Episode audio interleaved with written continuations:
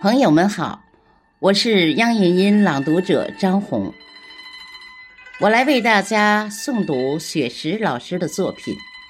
二零二四新年快乐，期待您的聆听。二零二四新年快乐，作者孙月龙。新年的钟声响起，我站在时光的交汇点。向过去挥手告别，向未来张开双臂。我感激这岁月的馈赠，也期待着未来的惊喜。我知道每一个新的日子都值得期待。我们感激岁月所赋予的一切，感激过去的每一次经历。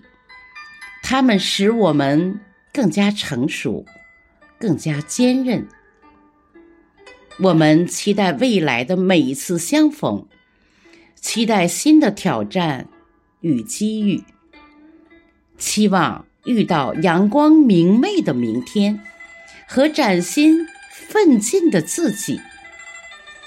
我祝福自己，在新的一年里能够更加坚强。更加勇敢。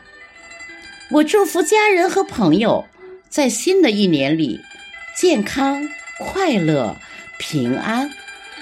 我祝福这个世界在新的一年里充满爱与和平。